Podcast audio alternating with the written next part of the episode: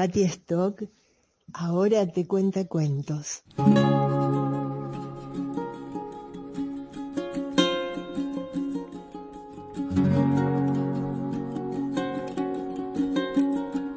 Ahora Patti también cuenta cuentos.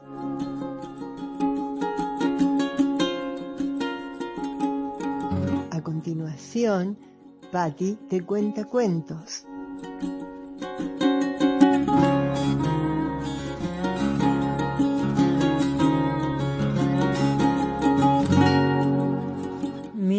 ...1978...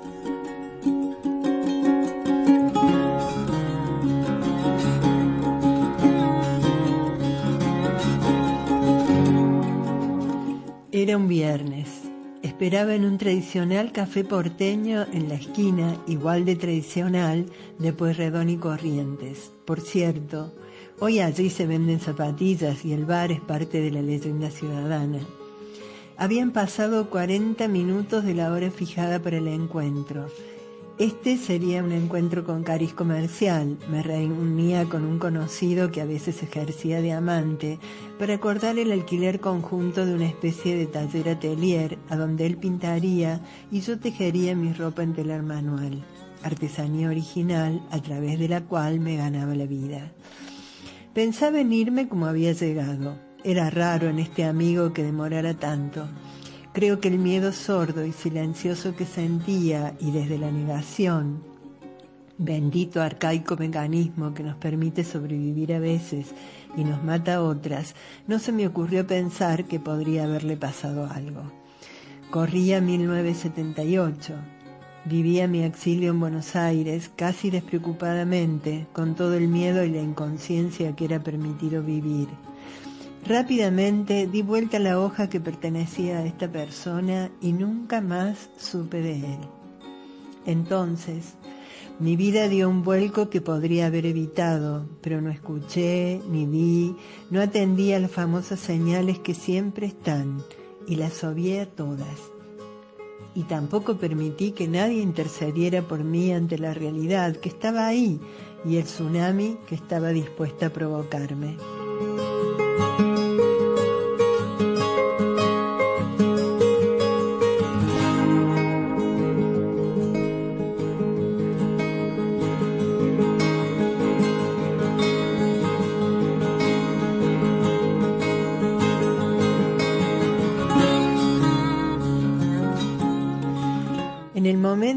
En que me disponía a llamar al mozo para pagar e irme, vi a entrar a un hombre, supongo que teniendo 27 años, veía la juventud en otros, tal como la veía en mí, un hombre con el pelo muy largo, bucles oscuros y brillosos le caían sobre sus hombros, todo vestido de jean, piel aceitunada, con los años podría ver que era un morocho de los que yo no miraría. Parece que mi inconsciente sí.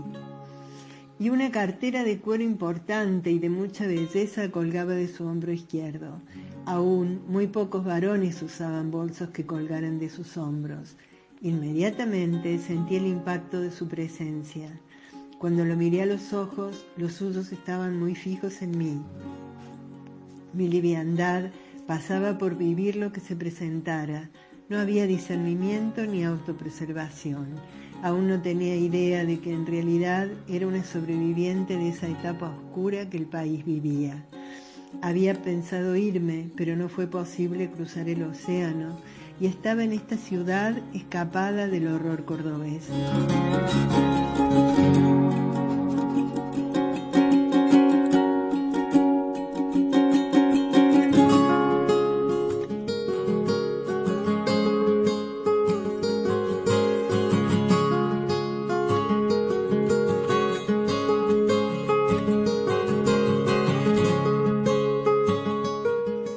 De, ubicar a dónde se sentaba, pero lo perdí de vista y cuando volví a verlo, una columna de esa tradicional arquitectura lo tapaba y tuve la sensación de que hablaba con alguien. No estaba solo. Volví a pensar en llamar al mozo. Cuando me decidí y salí por la misma puerta por la que él había entrado, no sé cómo ni en qué momento había tomado la delantera y me esperaba afuera. Por años recordé sus palabras mágicas que me obnubilaron al instante, me anestesiaron, me cambiaron la percepción. Era lo que siempre había querido oír, seductor si los hay. Convengamos también que aún pecaba de una ingenuidad insana y tenía la ecuación al revés. El deseo de otros siempre estaba primero. No sabía nunca qué necesitaba y qué quería realmente. Quise seguir mi camino a pesar del imán cuando escuché que me invitaba al cine. ¿Al cine? ¡Qué extraño! Nadie que te interceptara onda levante como se usaba, no había WhatsApp ni Tinder, te invitaría al cine, a lo sumo un café, y si daba, el objetivo era el, era el hotel. Entre asombrada y deslumbrada y por cierto seducida, acepté. Paró un taxi al instante y en minutos estuvimos en Santa Fe y Porredón, otra icónica esquina, y entrábamos al cine a ver Doña Flor y sus dos maridos. Gran éxito de taquilla en ese momento y además la película que faltaba.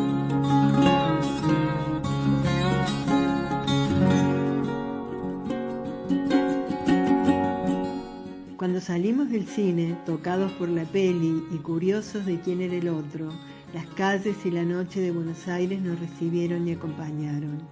Entrábamos a un café y hablábamos sin parar, y luego otro bar porteño y una cerveza, y luego caminábamos la noche para terminar en otro café.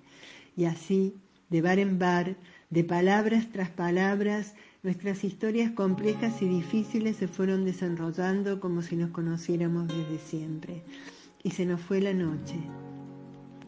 A las 7 de la mañana no teníamos más dinero en los bolsillos. Sugerí buscar en mi departamento, que estaba en las Heras y Bustamante, allí, a mano. Y allí estalló la primera luz roja, la primera señal de alarma. Quedé estupefacta. El feminismo no era un tema en el tapete, pero yo estaba lejos del prejuicio de que las mujeres no pagan. Igual me refugié en esa candidez que era pura inmadurez e inconsistencia. Y él vociferó como buen macho cabrío que jamás una mujer le pagaría nada, y mucho menos el hotel, como en este caso. Hizo un escandalete, de todos modos lo convencí, y dejé pasar la señal.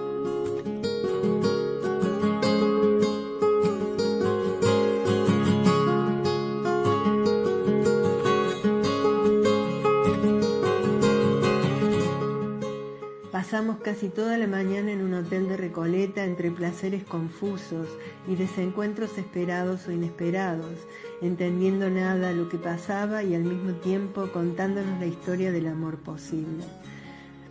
Almorzamos luego en una pizzería ubicada sobre las eras y allí un nuevo estallido. Me encontré con una pareja gay, compañeros de la feria artesanal donde vendían mi ropa. Cuando los vi, me acerqué a su mesa y los saludé con el afecto que nos teníamos. Cuando regresé con él, escuché incriminaciones terribles. ¿Cómo osaba yo, si estaba con él, acercarme a saludar a otros hombres? Le expliqué que eran una pareja y amigos míos a la vez. En fin, otra señal que gambeteé y dejé pasar. Parecía un hombre de otra época con 36 años pero no, además de conservador, era un machista inseguro y carente. Ese día no estaba dispuesta a verlo. Cabe decir que durante la larga noche pasada sus historias no eran las que yo pensaba como aptas para alguien con quien compartir la vida, a pesar del flechazo. Muy por el contrario, hubiese tomado distancia rápidamente si no hubiera ya estado enseguecida por un cupido atrevido y voraz pero ahí estaba. A las 5 de la tarde, parados en medio de Plaza Italia, me invita a ir con él a una reunión a casa de su mejor amigo con su mujer e hijos. Habría asado, vino, gente y demás, sin explicitar, por cierto. Nada era mi fuerte, pero de pronto estar con él y que él decidiera llevarme como acompañante, decidieron la partida. Mientras él tomaba algo en el bar de debajo de mi departamento, subí a mi casa, me bañé, me cambié para la ocasión y salí, saltarina y con el corazón latiéndome más rápido que siempre. Resultaba ser que él también se ganaba la vida haciendo una artesanía en cuero importante, llena de belleza y creatividad, y nos íbamos a reunir con una manada de artesanos.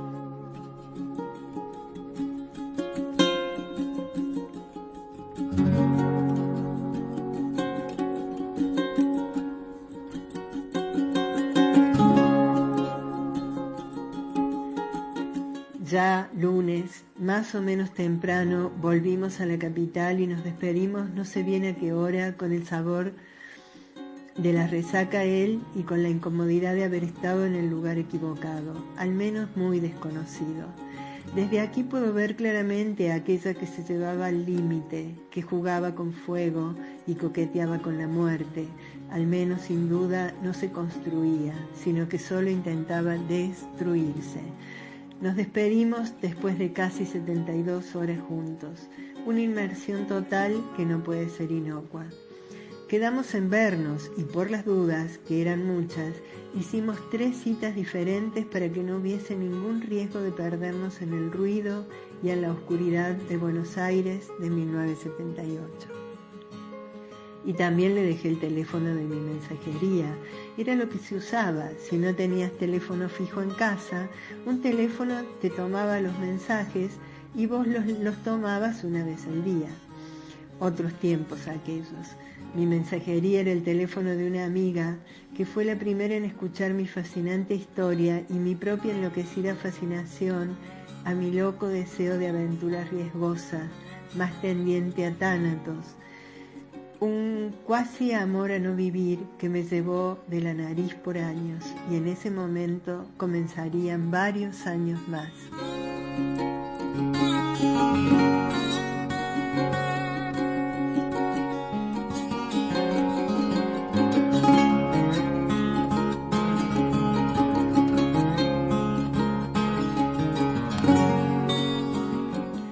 Obviamente fui a las tres citas sin suerte y abandoné rápidamente a mi extraño terapeuta, quien después de escucharme solo unos minutos indicó que ese hombre no era bueno para mí. Ya les conté que no estaba dispuesta a escuchar a nadie y mucho menos a mí misma en la decisión de abandonar esta sensación de vértigo y de peligro, que para el peligro ya había desarrollado amuralladas defensas para poder sobrevivir al mismo tiempo. Pasaban los días, caminaba por Buenos Aires buscándolo. Desde mi ventana del séptimo escrudiñaba la calle por si lo veía merodear por mi cuadra. Lamentaba la pérdida. No me sentía engañada, justificaba sus ausencias, me culpaba por haber entendido mal.